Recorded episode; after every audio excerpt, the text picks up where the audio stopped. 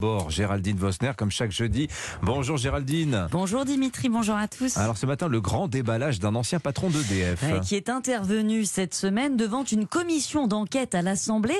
Les députés veulent comprendre comment la France en est venue à perdre sa souveraineté, son indépendance énergétique. Les auditions ont commencé fin octobre et parmi quelques perles déjà, celle d'Henri Proglio restera dans les annales. Rarement on aura entendu charge plus dure contre les décisions prises par nos gouvernements Proglio a dirigé EDF de 2009 à 2014. C'est une période charnière. La politique d'ouverture à la concurrence décidée par Bruxelles entre alors pleinement en vigueur et Proglio accuse, à partir de cette date, EDF et le système électrique français ont été saccagés, dit-il, délibérément par l'Europe et nos gouvernements successifs. Mais comment et pourquoi, Géraldine?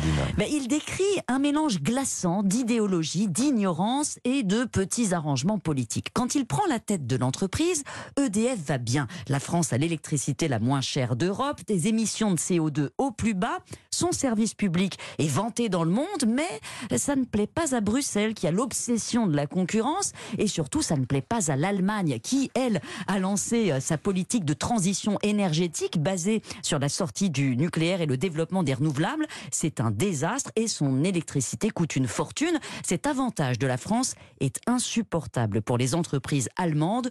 Nos voisins ont une obsession, dit Proglio, la désintégration d'EDF et ils vont y arriver avec euh, la complicité des politiques français. Donc pour Henri Proglio, la crise actuelle euh, qu'on a d'énergie commence là, en 2010 bah, Il y a eu des prémices, mais euh, c'est là qu'elle se cristallise. En 2010, Jean-Louis Borloo, ministre de droite, donc fait voter cette loi qui oblige EDF à vendre à prix cassé un quart de sa production nucléaire à ses concurrents qui vont s'enrichir sans rien faire, au détriment des Français dont la facture augmente pour compenser la perte. Ça va plomber pendant 12 ans les capacités d'investissement d'EDF. Et quand on investit moins, ben, le parc se dégrade. Hein, vous voyez le, concept. Ensuite, il raconte comment il a vécu cet accord d'accord pathétique, je le cite, entre François Hollande et les Verts qui portait sur la fermeture pendant la campagne de 2012 de 28 réacteurs. Seul Fessenheim finalement sera fermé, mais l'idéologie de, décroissance nucléaire s'incruste dans hmm. les esprits et imprègne la politique.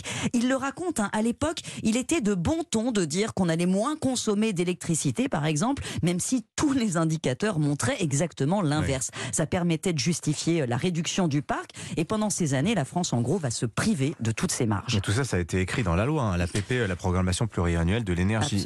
Mais comment se fait-il, Géraldine, que personne n'ait sonné l'alerte? Alors si, l'alerte a été sonnée, Dimitri, par Proglio lui-même, par ses équipes, par l'autorité de sûreté nucléaire.